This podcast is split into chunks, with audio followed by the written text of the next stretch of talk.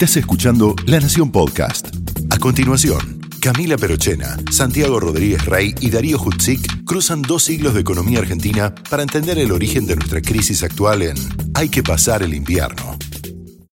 Para 1955, la balanza comercial nuevamente estaba en rojo, pero no fue tanto la economía, sino la política la que trajo un nuevo golpe de Estado. Con la Revolución Libertadora, la balanza comercial continuó con números negativos y la sensación de estancamiento se apoderó de quienes pensaban la economía e influían en la opinión pública. En este contexto, con una UCR dividida y un peronismo proscripto, llega Arturo Frondizi a la presidencia, con un plan económico revolucionario. Con una propuesta que no escondía los sacrificios, la intención de dar un salto adelante involucraba aumento de salarios, una devaluación importante y apuntaba al crecimiento de la industria, pero de la mano de la inversión extranjera. Este combo que parecía algo difícil de vender para los socios circunstanciales del gobierno mostró su peor cara en el primer semestre de 1959 con un shock de política económica que afectó fuertemente a la economía. La crisis será un freno repentino, pero con recuperación. Entre planteos militares y duras huelgas sindicales, la economía mejora y llega un veranito con ingreso de inversión internacional. Pero así como llegó el go, vuelve el stop tanto económico como político. Mientras el dólar empieza a convertirse en un protagonista de la vida cotidiana de los argentinos, se produce el golpe de 1962. En este episodio de Hay que pasar el invierno, pasamos de las denuncias de política y petróleo a las inversiones extranjeras y la soberanía energética.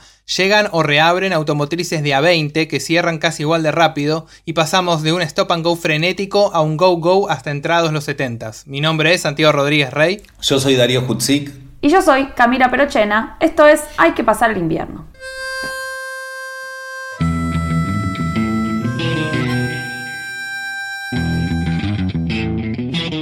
En primer lugar, anuncio, anuncio que el Estado argentino suspenderá el pago de la deuda externa. Los invito el lunes a trabajar con fe en el país. La economía argentina tiene posibilidades de recuperación. No hay planes perfectos planes posibles. La Argentina enfrenta problemas coyunturales que no son nada más que transitorios. Esta baja notable en las exportaciones nos crea problemas de capacidad de pago.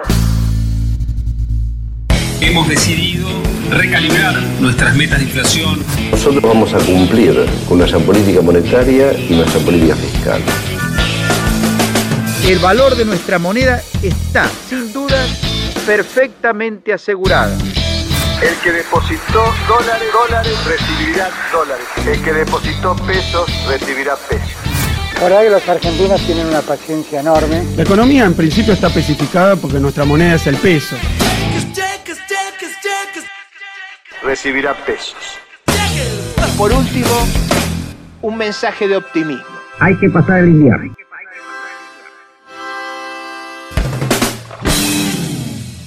Bienvenidos al episodio 7 de Hay que pasar el invierno, el podcast de la Nación sobre las crisis económicas argentinas. En este episodio vamos a aprender algo clave para el desarrollo del país. ¿Ah, sí? ¿Qué cosa? ¿Cómo es que el padre de Daro terminó con un Taunus? ¿Qué tiene que ver el auto de mi viejo con la crisis del 59-62, si puedo saber?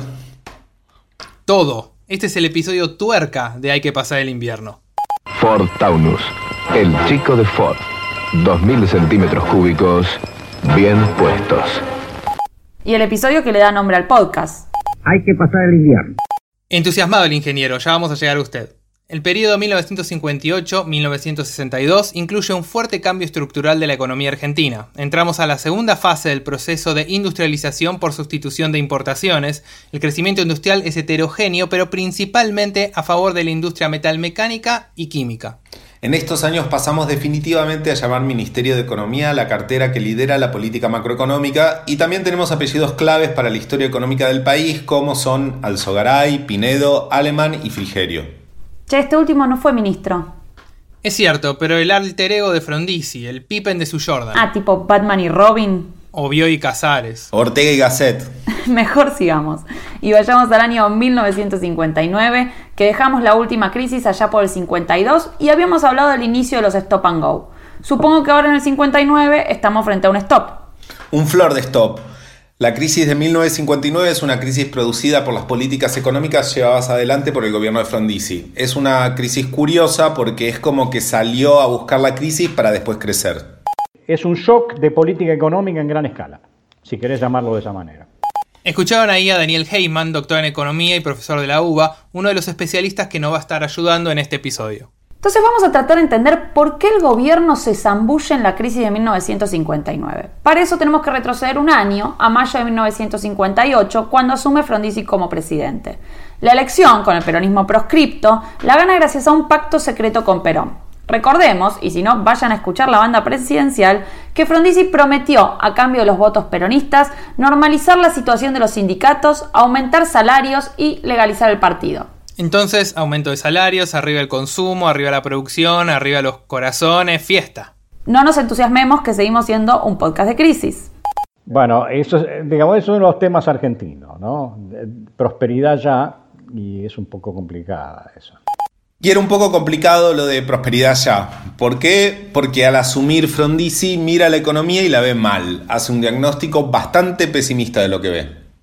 La idea era de una economía estancada, sujeta a un descontento social fuerte que se manifestó particularmente a partir del 55, una tensión de balanza de pagos también muy presente, o sea, e, esta es una economía que recurrentemente se vio enfrentada a, una escasez de, divisas que sonaba como una restricción esencial al crecimiento y el desarrollo, y eh, un descontento también bastante difundido, muy difundido, eh, respecto de la estructura productiva que se había ido configurando en esos años. O sea, la evaluación de que esta economía estaba relativamente estancada, que no había sido capaz de profundizar la industrialización hacia la industria pesada, que había sacrificado la acumulación de capital por estimular el consumo cuando lo hizo y que, digamos, no tenía capacidad de crecimiento, era una imagen muy, muy, muy, muy, muy compartida. Durante esos años, al margen de que los, de ese diagnóstico se derivaban distintas sugerencias sobre dónde ir, pero este era más o menos el clima de época. Si bien a los ojos de los contemporáneos el clima de época parecía bastante malo, mirando los números desde hoy nos daría un poco de envidia que se estén quejando. Entre 1950 y 1958 el PBI creció en un promedio de 2,2% anual y ya quisiéramos hoy recibir un gobierno que venga con 8 años de crecimiento al 2%. Pero bueno, en esa época, dado el contexto global, con lo que pasaba en nuestros países vecinos, en particular Brasil, lo nuestro era visto como algo mediocre, como un estancamiento. Frente a este clima de estancamiento, el análisis que hacen Frondizi y Frigerio es el siguiente. ¿Qué diagnóstico se hacía, hacía en particular el, el gobierno de Frondizi o el movimiento de Frondizi? En primer lugar, una crítica a la industria liviana, a la industrialización liviana, por baja intensidad tecnológica y dependencia de importaciones, que se reflejaba en estrangulamiento, como se le llamaba, de la economía por especialmente debido a la limitada capacidad de generar divisas de parte de las exportaciones primarias. En realidad no había una, confianza en el potencial de, la, de la, industria o del sector agropecuario exportador, más bien la idea era que la industrialización iba a potenciar al sector agropecuario permitiéndole acceso a mm, mejores tecnologías, maquinaria, etc. No sé si me explico. Que el dinamismo eh, industrial iba a, contribuir al dinamismo agropecuario. Concluía ese análisis que hacían falta grandes inversiones en, infraestructura, energía, transporte, tal vez eh, impulsadas por el sector público y eh, industrias pesadas, lo cual a, su vez implicaba demandas de política económica, una, espacio fiscal, o sea, generar lugar dentro de la, la política fiscal para la inversión, especialmente la inversión en equipos y en infraestructura, y generar la posibilidad de la importación razonablemente masiva de, equipos durables de producción sin presionar sobre la balanza de pago y ahí entraba el carácter estratégico de, de la política petrolera. Entonces hay una crítica a la industria liviana y la solución parecía residir en el desarrollo de la industria pesada. Frigerio lo resumía en una frase.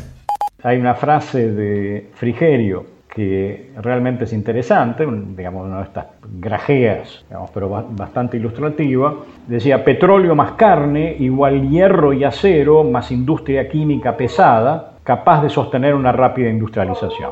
Es la regla mnemotécnica más complicada del mundo pero como receta logró el entusiasmo necesario para impulsar el desarrollismo local. Como vemos, para entender este periodo hay que entrar de lleno en la cuestión de la industria. El proceso de industrialización por sustitución de importaciones, iniciado en los 30 y reforzado luego durante el gobierno peronista, estaba agotándose.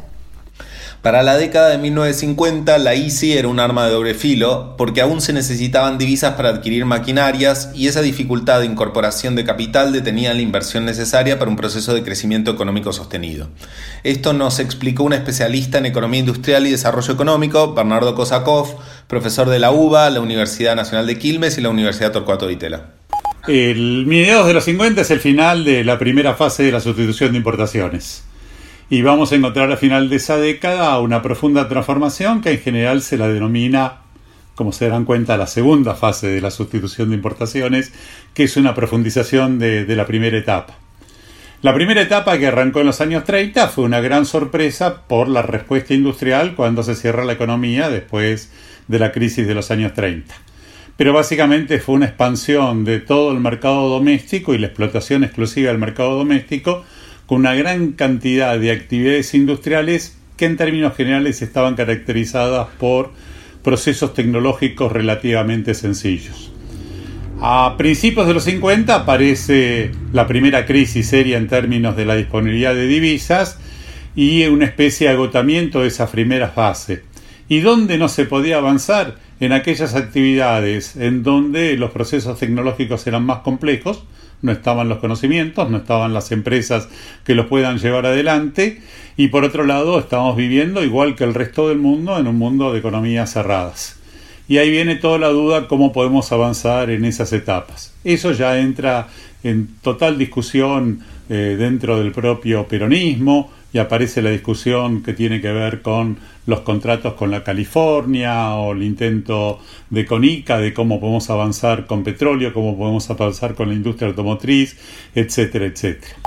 Ahora, ¿por qué se estaba votando esta primera etapa de la ICI?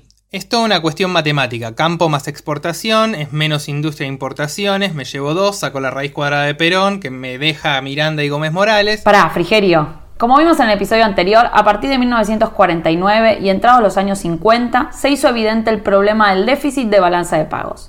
El comercio argentino continuó siendo deficitario durante todos los años del gobierno de facto entre 1955 y 1958.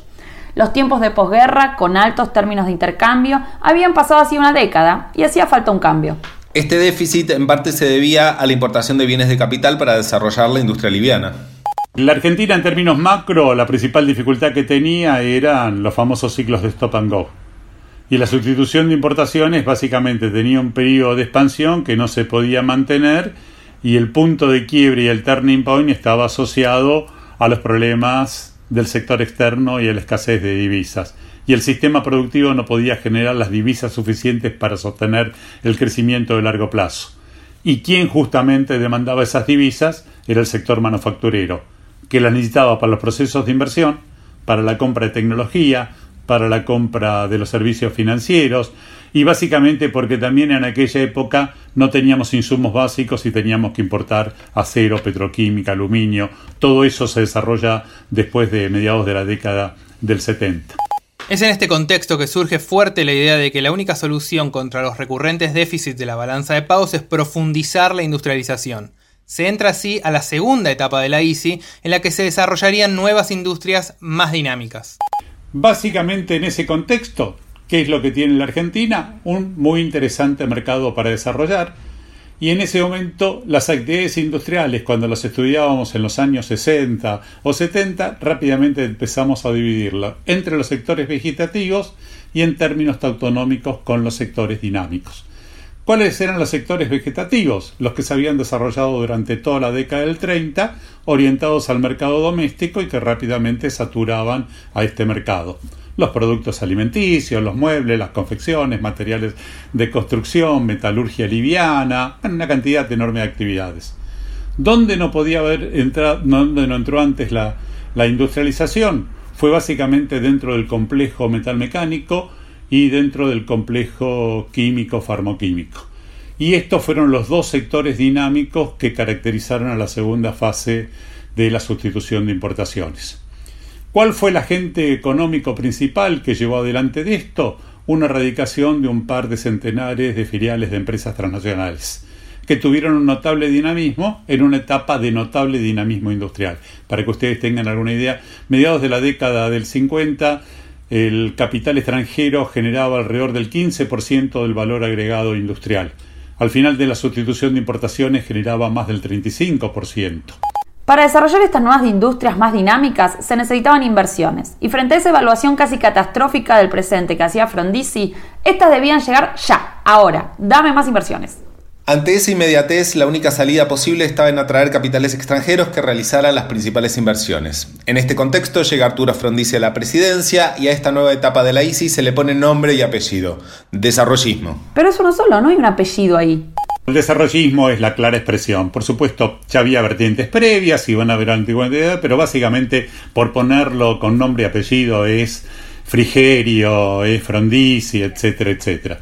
El principal diagnóstico del desarrollismo era un pesimismo categórico sobre las posibilidades de desarrollo económico basado en exportación de productos agropecuarios. La hipótesis central era el deterioro de los términos de intercambio advertido por Raúl Previch, a quien mencionamos al frente del Banco Central en el gobierno de Justo. El gran desafío era la industrialización vertical para incluir los insumos y no depender de importar tantos equipos y bienes intermedios. Lo primero era sustituir la importación de petróleo que representaba 20% de las importaciones en 1955. Este punto se llamó la batalla del petróleo. Además de escasez en hidrocarburos, en el campo energético había cortes y problemas de suministro. Rogelio Frigerio, abuelo del Rogelio Frigerio de estos días, fue una figura clave del entorno del presidente Frondizi. En su argumento, la exportación de carne más la sustitución de importación de petróleo daría los recursos para instalar industria siderúrgica y química. Las economías regionales también intentaron adaptarse al programa desarrollista. Hablamos con Patricia Holguín, doctora en Historia e investigadora del CONICET, para que nos cuente cómo se veían afectadas las economías regionales, en particular la mendocina. Los programas de gobierno provinciales trataron de adaptarse a la estrategia económica frondicista orientada a desarrollar una economía, entre comillas, emancipada de presiones externas y resolver los problemas de la balanza de pagos. Para ello buscaron promover industrias productoras de bienes básicos, capaces de sustituir importaciones o de bienes exportables. En esa tónica, el gobierno ucrista de Mendoza impulsó un plan de diversificación productiva con el objetivo de obtener el equilibrio industrial, es decir, de aumentar el peso relativo de las industrias de base minera, la petrolera, sin descuidar las de base agraria, fundamentalmente la vitivinicultura, todo ello con ayuda del capital externo. En palabras del propio gobernador, se trataba de armonizar lo local con el Plan de Desarrollo Económico Nacional. Entonces, la lectura de la situación económica de Frondizi es negativa, pero prevalece la idea de que Argentina es esencialmente un país rico, que necesita el marco de política económica adecuado para dar un paso más en la industrialización.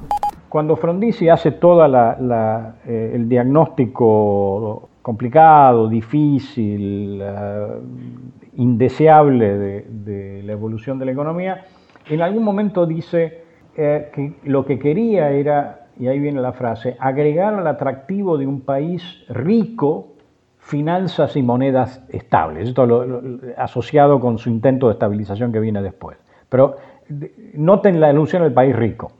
Esta, tensión entre la queja respecto del desempeño económico del país, por un lado, y la noción de que seguía siendo un país rico. Ok, pero antes de lograr las finanzas y monedas estables había que cumplir con la promesa electoral hecha a un peronismo que le había prestado sus votos, y Frondizi la cumplió, aunque solo en parte. Lo primero que hace es impulsar fuertes aumentos de salario, un 40% en promedio. Pero, para que las empresas puedan pagar esos aumentos, se debe expandir el crédito generando una importante expansión monetaria. Igualmente con los aumentos de salarios no alcanzaba. Había que normalizar y legalizar la actividad de los sindicatos, que había sido restringida durante el golpe de 1955. Sobre la relación de Frondizi con los trabajadores nos habló Mónica Gordillo, historiadora de la Universidad Nacional de Córdoba y del CONICET. Cuando Frondizi llega a la presidencia, una de las primeras cosas que va a hacer va a ser restablecer la institucionalidad, digamos, del movimiento obrero, me refiero específicamente a la ley de asociaciones profesionales y de convenciones colectivas, que es lo que había conformado, digamos, la ciudadanía laboral de, de, los trabajadores durante la época del peronismo y que la Revolución Libertadora había derogado. Entonces, esto genera una situación nueva, porque de haber estado absolutamente sin ninguna representación institucional, totalmente desarmados en la etapa que, que, se conoció más estrictamente como la resistencia peronista, donde todos los sindicatos habían sido intervenidos, donde la CGT había sido intervenido, ahora comienza a partir de Frondizi un proceso de reinstitucionalización que va a empezar por normalizar primero los gremios, eh, es decir, proceder a elecciones para que se elijan autoridades representativas y posteriormente la CGT. Entonces, esto es un, un factor fundamental para restablecer eso que muchos han caracterizado como el movimiento obrero como factor de poder. Si el movimiento obrero no tenía esas instituciones a través de las cuales expresarse, eso no hubiera sido posible, ¿no? Otra cosita más, y es que se habían conformado bloques sindicales, bloques ideológicos sindicales. Una cosa es la CGT, que es la representación de todos, pero a su vez, y, habían, se habían constituido en el año 57 las 62 organizaciones peronistas. Esto es muy importante porque es, el, digamos, es la representación del sindicalismo peronista pero por otro lado, también se habían conformado los 32 gremios independientes y, las los 19 gremios que conformaban el MUX. Claramente estaba dividido el panorama entre el bloque sindical peronista representado en las 62 organizaciones y los que van a ser llamados independientes. Entonces, el movimiento obrero se restableció como factor de poder. Recordemos que el Partido Peronista estaba proscripto, por lo cual el movimiento obrero era la representación legal del peronismo en este momento. Pero dentro del movimiento obrero había divisiones y quienes representaban al peronismo eran las 62 organizaciones que estaban lideradas por un tal Augusto Timoteo. Quien presidía las 62 organizaciones era Augusto Bandor. Augusto Timoteo Bandor, que era el secretario de la UOM, de la Unión Obrera Metalúrgica, nunca fue secretario de la CGT, pero sí presidente de las 62 organizaciones. Y desde las 62 organizaciones digitaba, digamos, todo el campo sindical peronista. Frondizi llega, deroga las leyes antisindicales y promueve importantes aumentos salariales. Esta expansión aumentó la actividad económica, pero aceleró la inflación. El drenaje de las reservas del Banco Central y la dificultad para hacer frente a la deuda llevaron al gobierno a recurrir al FMI. En esos años hubo una fuerte incorporación de la Argentina a los mercados financieros internacionales. Los déficits se financiaron con pérdida de reservas y endeudamiento de corto plazo. La Argentina entró en el Fondo Monetario en el 56 y ahora en el 58 se larga un programa de estabilización que tiene digamos, el fondo había estado participando en América Latina, digamos, no, no, no, la Argentina no fue para nada el, primer caso, pero que también viene dentro de un clima de época, esto de un programa en acuerdo con el Fondo Monetario Internacional. Con estas medidas la inflación se aceleró y llegó al 39% en noviembre de 1958, vamos seis meses de gobierno apenas. Este nivel de inflación se comió los aumentos salariales de mediados de año. Con la inestabilidad difícilmente llegarían las inversiones necesarias. Hacia fin de año, el Banco Central comenzó una política monetaria más restrictiva y el agitado primer año de la gestión frondicista acaba a fines de diciembre del 58 con el anuncio de un plan de estabilización. Llega entonces un programa de shock que Frondizi presenta como el inicio de una nueva era que iba a implicar muchos sacrificios antes de la salida del sol. Así lo explicaba en un discurso. Pero será un amanecer arduo y lleno de acechanzas, porque esta es también una de las horas más graves y comprometidas de nuestra existencia nacional. Ha llegado el momento de afrontar los hechos y adoptar remedios heroicos. ¡Pumba! Remedios heroicos. Qué miedo. ¿Cuáles eran esos remedios heroicos? Primero se unificó el tipo de cambio. Ya no había un dólar oficial y uno libre. Todo el mundo entendía que esta unificación cambiaria, ahora vamos a charlar, era una devaluación y se le ponen derechos de 20% sobre las exportaciones tradicionales. Suena, ¿no? Bien. Acá hay una, medida de lo más interesante eh, en el contexto del anuncio del tipo de cambio a flotar, que se pone un impuesto, había contratos a futuro del tipo de cambio, había contratos de dólar futuro que había, en los cuales había participado el BCRA, futuro del viejo tipo de cambio oficial, que era de 18 pesos por dólar. El impuesto de 250% quería decir, en realidad yo creo que el nivel adecuado del tipo de cambio futuro era 65, era 250% arriba de los 18, ¿se entiende? O sea, lo que estaba avisando prácticamente era que veía al tipo de cambio de salida de la unificación alrededor de 65. O sea que dentro del anuncio de la rotación te estaba diciendo, sí, va a flotar, pero yo, yo lo veo flotando en este nivel. El anuncio de Frondizi llevó a que por primera vez en las tapas de los diarios aparezca el dólar como noticia. De eso nos habló Mariana Lucy, doctora en sociología, investigadora del CONICET y docente de la Universidad General Sarmiento, que escribió junto a Ariel Wilkis el libro Historia del dólar que recomendamos que lean. La primera vez en que el dólar se convirtió en una noticia de tapa, de primera plana, fue con la crisis de 1959. Fue en enero de 1959 diciembre del 58, Frondizi anuncia el famoso plan de estabilización, un paquete de medidas que no afectaba solamente el mercado de cambios, pero que incluía dentro de ese paquete la liberalización de una parte del mercado cambiario y una fuertísima devaluación.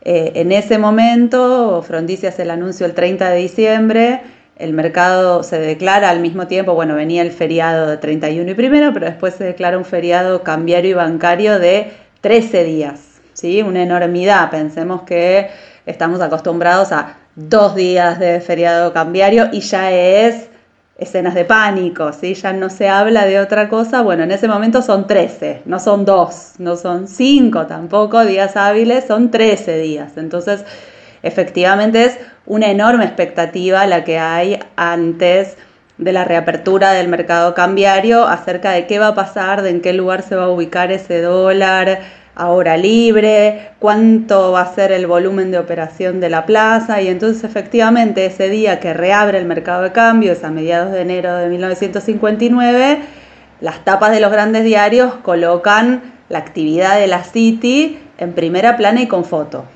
Se esperaba que esta devaluación impulse las exportaciones. Sin embargo, también se establecieron aranceles a las exportaciones y a bienes importados, especialmente a los más suntuarios que podían llegar hasta el 300%. La idea era encarecer las importaciones. Este programa como que fue uno de los prototípicos de, de nuestro patrón devaluatorio que con distintos matices siguieron otros episodios en el futuro. Si bien tenías limitaciones a las importaciones por un lado, por el otro estaba la inflación que se empezó a combatir con un plan bastante de manual. El Banco Central se puso firme. Se comprometió a reducir al mínimo la emisión monetaria sin respaldo en divisas, aumentó las reservas legales obligatorias de los bancos y evitó financiar bancos públicos sin ton ni son. Para que estas medidas de contracción monetaria fuesen creíbles y tuviesen el efecto de freno inflacionario que se buscaba, había que acompañar con balance fiscal. Esto es porque si los agentes económicos ven por un lado el Estado siendo muy deficitario y que tarde o temprano va a necesitar emisión monetaria para financiarse, y por el otro al Banco Central diciendo yo al Estado no lo quiero financiar más para controlar la inflación, como que lo segundo no tiene mucha credibilidad.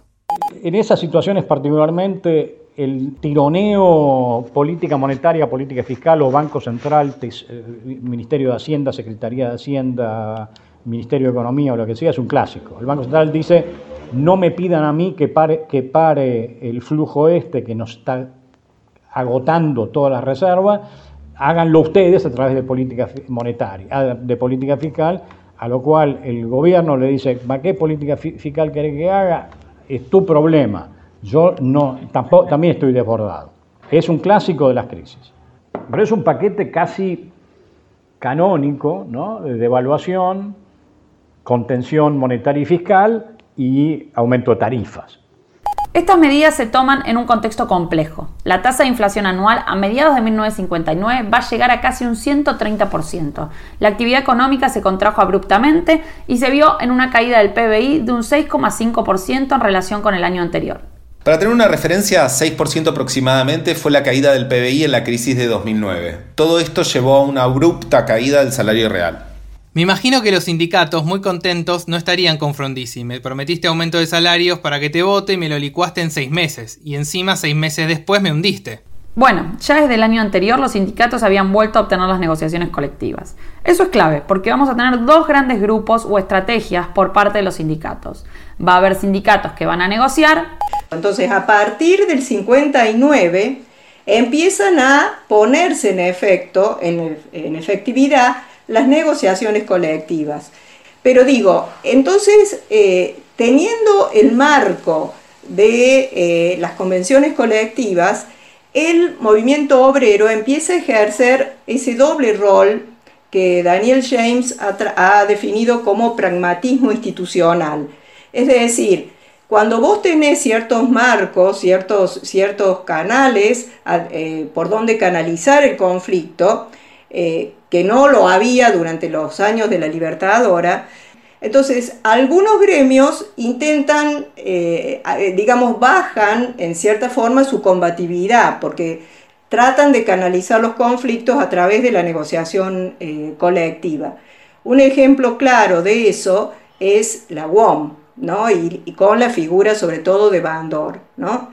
O sea, Bandor presiona para negociar, pero también se convierte en un factor de poder que quiere dirimir la cuestión política al interior del, peronismo, porque Bandor quiere ocupar el lugar de Perón, en el sentido de, o sea, pero no, no solo él personalmente, sino eh, un reemplazo del liderazgo que tenía Perón, no se sabe cuándo va a poder volver Perón, entonces, él habla de, para conseguir la legalización del movimiento peronista que sigue proscripto, él habla de, una especie de, eh, de, institucionalización del movimiento, de cierto, como un partido, digamos, que represente al peronismo sindical y que pueda competir en las elecciones y que él sea el candidato, ¿no?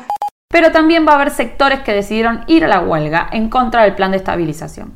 Hay otros sectores, como es el caso, por ejemplo, de, los trabajadores del frigorífico Lisandro de la Torre, que en enero del año 59 llevan a cabo una huelga eh, terrible por lo dura, por lo larga, y por la represión que sufren por parte de Frondizi, porque Frondizi quiere privatizar ese frigorífico que era el único estatal que había, que se había creado en la época de las presidencias radicales de Irigoyen.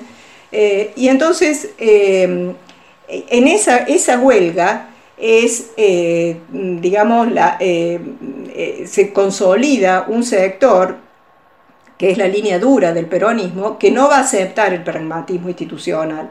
Esto va a ser una línea bastante minoritaria dentro del sindicalismo peronista, pero que sin embargo va a tener algún peso ideológico, es una, es una línea que recoge también experiencia, o sea, que plantea alguna salida insurreccional, que recoge la experiencia de la Revolución cubana y que eh, después va a dar lugar a, a, la conformación de acción revolucionaria peronista, ¿no? Pero digamos, en el ámbito sindical no tiene mucha incidencia en este momento donde se restablecen los mecanismos de la negociación. Otro grupo que va a llevar adelante una fuerte huelga es el ferroviario, tanto por la Unión Ferroviaria como por la Fraternidad. En este caso particular, más allá de salarios, se suma la ejecución del Plan Larkin en el año 61, un plan para desmantelar varios ramales ferroviarios, despedir hasta 70.000 trabajadores y modernizar la flota de locomotoras y vagones. En este contexto de inflación, caída de salarios reales y huelgas, Perón desde España hace público el pacto Perón-Frondizi, como para sumarle un condimento a todo el asunto. En este contexto se da un conjunto de renuncias en el gabinete y asume el ingeniero Álvaro Alzogaray como ministro de Economía y Trabajo. Alzogaray era hermano de un general, lo cual rebajaba la tensión con el ejército, y estaba en sintonía con el plan ortodoxo liberal de estabilización. Hay que pasar el invierno Lamentablemente nuestro punto de partida es muy bajo. Muchos desatinos y de errores nos han conducido a una situación realmente crítica y estos errores provienen de mucho tiempo atrás.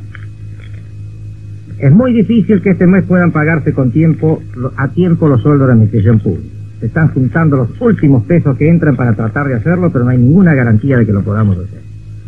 En todo caso, esos sueldos no hubieran podido pagarse en su totalidad si no, si, hubieran, si no hubiera mediado el último depósito en dólares que nos ha hecho el Fondo Monetario Internacional. Esta es la realidad triste pero histórica que deben conocer todos los argentinos. Estamos viviendo de los préstamos extranjeros. Ninguna solución fácil puede prometerse de aquí en adelante.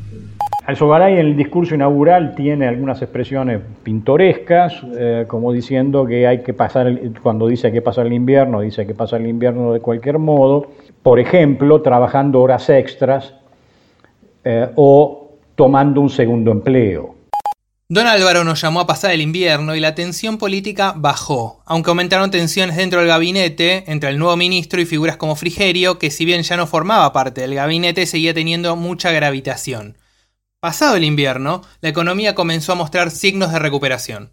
Aparece una contracción monetaria después de junio, asociado con el inicio del Sogaray, pero ya, digamos, eh, como que el, Banco Central retoma un poco el control, o, toma un poco el control, digamos, si ustedes quieren, de, la expansión monetaria, eh, recoge velas respecto de la laxitud en cuanto a la implementación de, las, de los encajes, eso impacta sobre el mercado de cambios, se estabiliza el tipo de cambio y la señal de estabilización del tipo de cambio se refleja rápidamente en los precios mayoristas, como es típico, digamos, los precios mayoristas típicamente siguen más cercanamente al tipo de cambio que el IPC, pero también el IPC sigue, sigue rápidamente. Y más o menos hacia mediados, hacia el tercer, cuarto trimestre del 59, la recesión empieza a tocar piso. la recesión empieza a tocar piso, esto se parece un poquito, digamos, no, no se parece, pero, pero el fenómeno este del salto devaluatorio que genera la inflación y después la estabilización tiene alguna analogía con el 2002. En los últimos meses del 59 se estabilizó el tipo de cambio, la inflación bajó y se reactivó la economía. Además suben las importaciones de bienes de capital. Y al año siguiente ya empiezan a subir las inversiones extranjeras y expandirse la capacidad productiva de los sectores que en el plan desarrollista se quería promover como acero, químicos e industria automotriz. Entramos a procesos tecnológicos más complejos y más sofisticados, y hay una dinámica de cambio estructural. La entrada de ese capital extranjero, comparado con lo que va a venir a partir del 75, era básicamente lo que se llama Greenfield. Yo vengo a la Argentina a producir cosas que en la Argentina no se producen. Voy a hacer máquinas de calcular en Paso del Rey con Olivetti y me voy a integrar con la planta que está en Brasil que hace la máquina de escribir. Voy a hacer la planta automotriz que nadie hace autos, voy a hacer la planta química que nadie hace o cada uno de los productos. Lo que vamos a tener en las etapas posteriores, que la modalidad de la entrada del capital extranjero no era no es a través de la dinámica de cambio estructural y de la creación de plantas nuevas, sino a través del proceso de adquisiciones de firmas ya existentes en el medio local y hay un cambio de propiedad pero sin ninguna dinámica de cambio estructural. Esto es, Repsol se queda con IPF, pero IPF ya estaba eh, y así con cada una de las 500 empresas transnacionales que entran a partir de los años 80. La producción de autos en particular fue un porcentaje muy importante del aumento de la producción industrial. Vamos a tener una avalancha de automotrices, medio que te descuidabas y te ponía una automotriz en el fondo o en el balcón de tu casa. Los dos sectores claves es la industria metalmecánica y dentro de la metalmecánica la automotriz, como sería la, la soja del mundo moderno, y los sectores químicos y petroquímicos. Y para tener alguna idea de los números, cuando uno pone los números más sólidos son los del censo de 1963 y el censo de 1974. En esa década la industria crece casi una tasa del 8% por año. Y no solamente crece, sino que la, la productividad mejora un 6% y la industria crea alrededor de 2% de empleo adicional formal por año. Es justamente esta diferencia entre el crecimiento y la productividad está dado por este crecimiento del empleo, con un rasgo, el empleo era todo empleo formal, no existía el empleo informal y los contratos basuras que conocemos en las épocas recientes. También ahí se daba el proceso de acumulación de capital, no solamente porque las inversiones más importantes se daban en la industria, sino porque a través, y uno lo puede ver muy claramente en los planes de desarrollo que empezaron a armarse a partir del CONADE de los años 50, había una cuestión muy importante que era la fuerte importancia de la inversión pública. Y toda la inversión pública, cómo se articulaba y se armaba, para dar externalidades positivas para profundizar el proceso de industrialización. Esto es cuando yo tenía que decir qué obra energética, qué, qué infraestructura armar, lo que estaba pensando es qué externalidad me estaba generando para hacer una industria. Supónganse, cuando yo decido hacer aluminio y voy a hacer el proyecto de promoción y va a venir al bar, lo que voy a decir es que primero tengo que hacer Futalefú y Futalefú va a ser una central hidroeléctrica que no se va a integrar en el sistema nacional, sino que toda esa energía va a ir para hacer un proyecto energointensivo como es el aluminio. Cuando digo, bueno, la materia prima tiene que ir de Brasil, tengo que construir Puerto Madryn y cuando van a ir a venir un par de miles de, personas, tengo que hacer el centro urbano eh, de Puerto Madryn. Esto es, el proceso de acumulación se articula con la industria, con un fuerte apoyo de la inversión pública, que en ese momento era un parte componente de, eh, de las fuentes de crecimiento de la Argentina, totalmente articuladas por la industria. Sí, muy lindo el periodo de bonanza de 63 al 74, pero antes te estás dejando un nuevo freno de actividad, un nuevo stop antes del go. Esta serie de Stop and Goes en poco tiempo tuvo un impacto fuerte en todo el país, en particular en las economías regionales. Cada freno de la economía argentina provocaba una disminución en la demanda de productos regionales que tenían como destino los centros más poblados del país, es decir, Buenos Aires, Santa Fe y Córdoba todo lo cual influía en los niveles de producción y empleo y terminaba en una reducción de los ingresos públicos provinciales, generalmente vía impuestos. En el caso de la vitivinicultura, que era la principal actividad económica de la región cuyana, la menor demanda de vinos hacía aflorar crisis de sobreproducción, o como describió Alejandro Bunge en 1928, crisis de subconsumo. La caída en el precio del vino se trasladaba a toda la cadena, pero afectaba especialmente a los pequeños productores que se enfrentaban al mayor poder de mercado de los bodegueros, la escasez de crédito y el riesgo permanente de accidentes climáticos y plagas de la vid. En otras palabras, los vaivenes de la economía nacional profundizaban las debilidades de las economías regionales. La salida de 1960 tuvo fragilidades importantes. Básicamente el Banco Central pedía contracción monetaria y balance fiscal, por otro lado la economía real estaba a toda máquina con inversiones y pedía actividad económica y relajamiento de los objetivos monetarios y fiscales, y el gobierno decide ir por el medio y se queda en una economía frenada, sin chicha ni limonada. Wow, déjà vu. ¿Qué pasa? Nada, déjà vu. Un déjà vu es normalmente un error en la Matrix. Ahora, noten el dilema de la, política, de la política macroeconómica, especialmente del Banco Central. Y esto es una referencia, es un documento del Banco Central mandado al gobierno que dice, en un sistema como el nuestro, de tipo de cambio fijo y libres transacciones en divisas, es bien sabido que la política monetaria debe mantener el equilibrio de balance de pago. Entonces, cuando estabas perdiendo reservas, el déficit externo no solo implicaba por sí mismo una contracción monetaria, porque vendés, vendés dólares contra pesos, pero requería también una restricción de las fuentes internas de creación monetaria, que, entre paréntesis, era parte de la lógica del Fondo Monetario.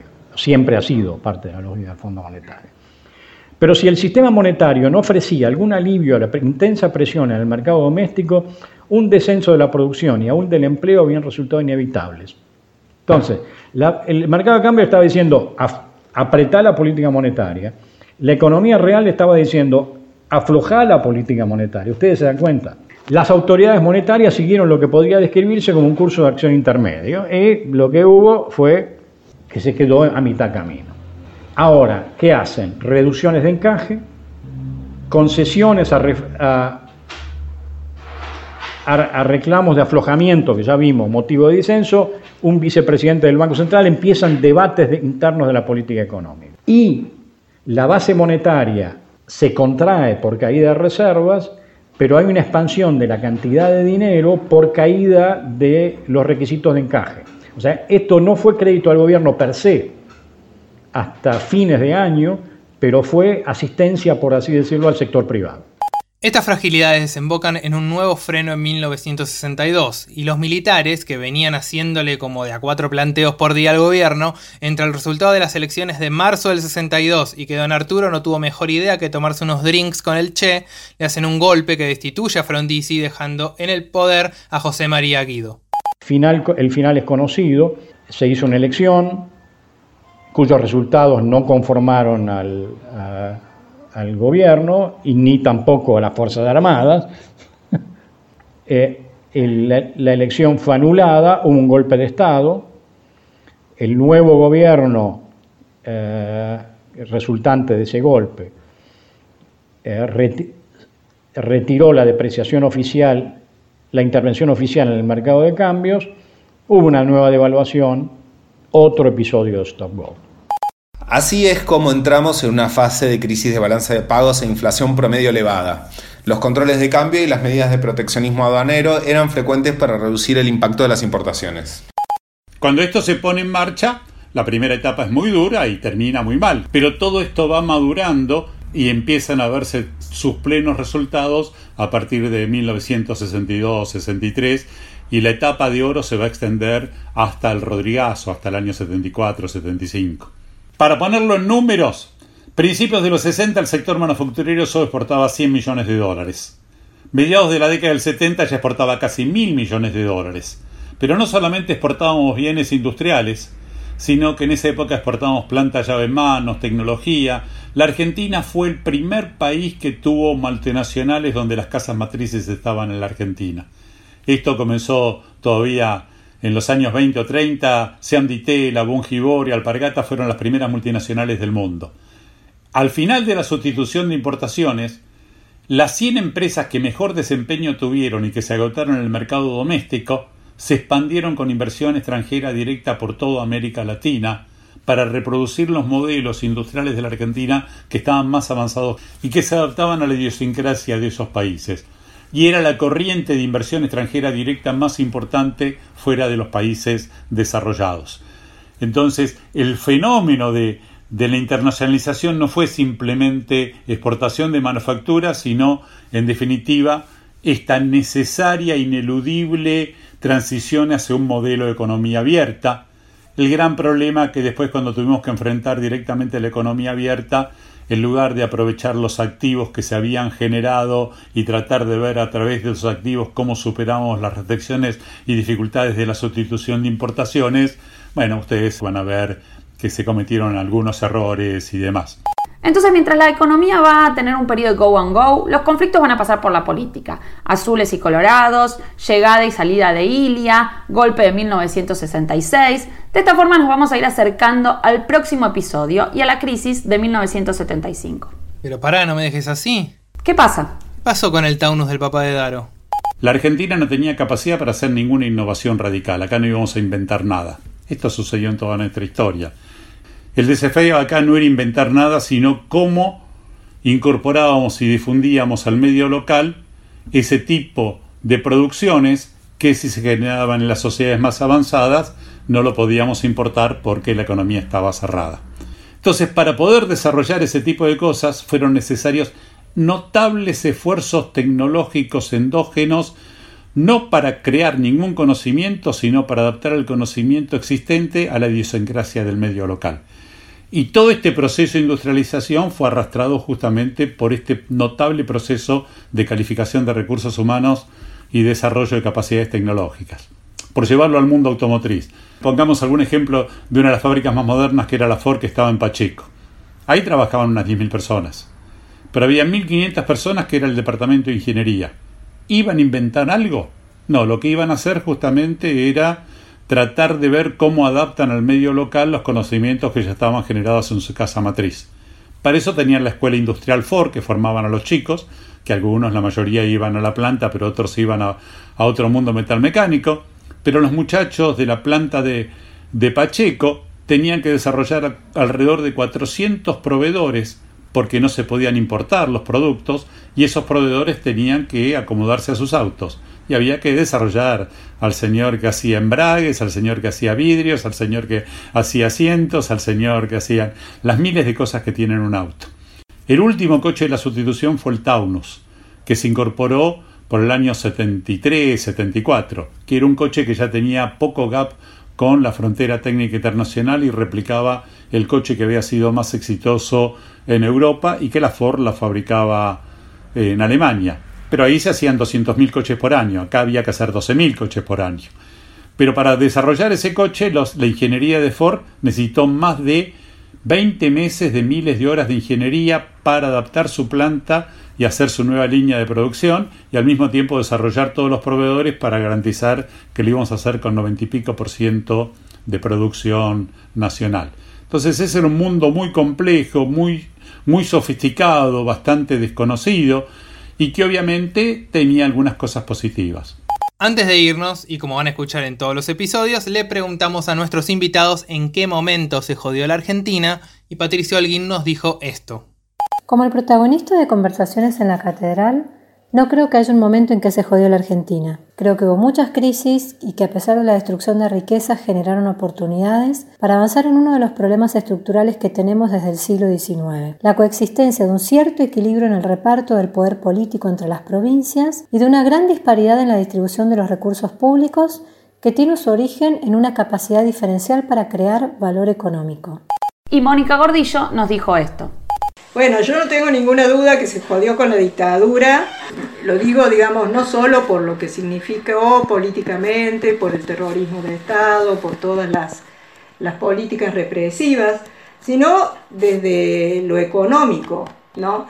O sea, las, políticas de, de la dictadura que algunos dicen fueron neoliberales, no fueron neoliberales, eh, sin duda, eh, fueron muy contradictorias porque mantuvieron, digamos, el estatismo, eh, mantuvieron, digamos, eh, los militares se repartieron el Estado, abrieron paso a algo que no existía explícitamente antes de, la dictadura y que Castellani, Ana Castellani lo ha trabajado muy bien, y es esas prebendas que eh, la dictadura le dio a ciertos núcleos de eh, un empresariado nacional que se convirtieron en proveedores del Estado y que establecieron una patria contratista donde realmente se hicieron grandes consorcios de capitales nacionales que destruyeron las empresas del Estado, que, que generaron una enorme cantidad de deuda. Y Bernardo Kosakov nos dijo esto. El problema central de la Argentina es la, volatilidad y la incertidumbre y los ciclos económicos. Y esto tuvo impactos notablemente negativos en términos de haber hecho el laboratorio de exclusión social más espectacular del mundo, porque fueron los pobres los que financiaron todos esos procesos de crisis y no es ni grandes bibliotecas ortodoxas o, o heterodoxas, eh, y que también eso tuvo un impacto muy negativo en las firmas, porque las firmas básicamente cuando yo pongo una máquina, pongo un equipo y demás, lo pongo por 10 años. Y si estoy esperando la crisis, en realidad siempre va a haber una preferencia por la liquidez y en lugar de ponerlo en términos de desarrollo de capacidades productivas, lo voy a poner en términos de cosas que sean más flexibles en el mercado de capitales. Y a mí me da la impresión que ese proceso estuvo con el stop and go durante la sustitución de importaciones, pero que después se aceleró básicamente a partir de los años 80 cuando esta volatilidad se fue acomodado por la no sustentabilidad macroeconómica, las dificultades en el mercado de capitales y fundamentalmente la crisis fiscal de la Argentina, donde la Argentina perdió sus fuentes naturales de financiamiento del sector público y no tuvo mecanismos para reemplazarlo y esto lo generó básicamente con fenómenos que no eran sostenibles y que fueron alimentando el proceso inflacionario. Y entonces esto, esta mezcla de problemas fiscales, de mercado de capitales, de dificultad en el problema de inversión, todo va asociado con esta dificultad de un país que demuestra que tiene una capacidad notable de crecer, pero que no lo puede mantener en el tiempo. Y que básicamente crecemos con permanentes ajustes por dar alguna idea, entre el 75 y el 2002 hubo 25 años de caída del nivel de actividad y el producto creció cero. Y en los últimos 10 años eh, la Argentina no creció nada, no generamos un solo empleo privado, cayó la inversión, cayó la productividad. No es fácil ubicarlo en un punto del tiempo, tenemos un drama de que es permanente y bueno, eh, creo que es la principal cosa que tenemos que resolver para volver a crecer y para tener una sociedad más equitativa. Les agradecemos a Daniel Heyman, Bernardo Kosakov, Mónica Gordillo, Patricia Holguín y Mariana Lucy por su participación en este episodio. Y como siempre les recomendamos un libro, en este caso les decimos que estén atentos a la salida de un libro dirigido por Daniel Heyman sobre crisis económicas en la historia argentina, donde Daniel Heyman y Raúl García Eras tienen un capítulo sobre este periodo. Los invitamos a que se suscriban al podcast para que nos acompañen en este recorrido por la historia argentina a través de sus crisis. Nos pueden escuchar en La Nación, Spotify, iTunes o en el agregador de podcast que ustedes prefieran. En el próximo episodio de Hay que pasar el invierno, Perón pone ministro de Economía antes de asumir, pactos sociales para unos, ajustes para otros, vuelve un ministro del pasado que no tarda en irse y cuando te quisiste dar cuenta, Rodrigazo, inflación por los aires y golpe de Estado. Mi nombre es Santiago Rodríguez Rey. Yo soy Darío Hutzik. Y yo soy Camila Prochena. Chau.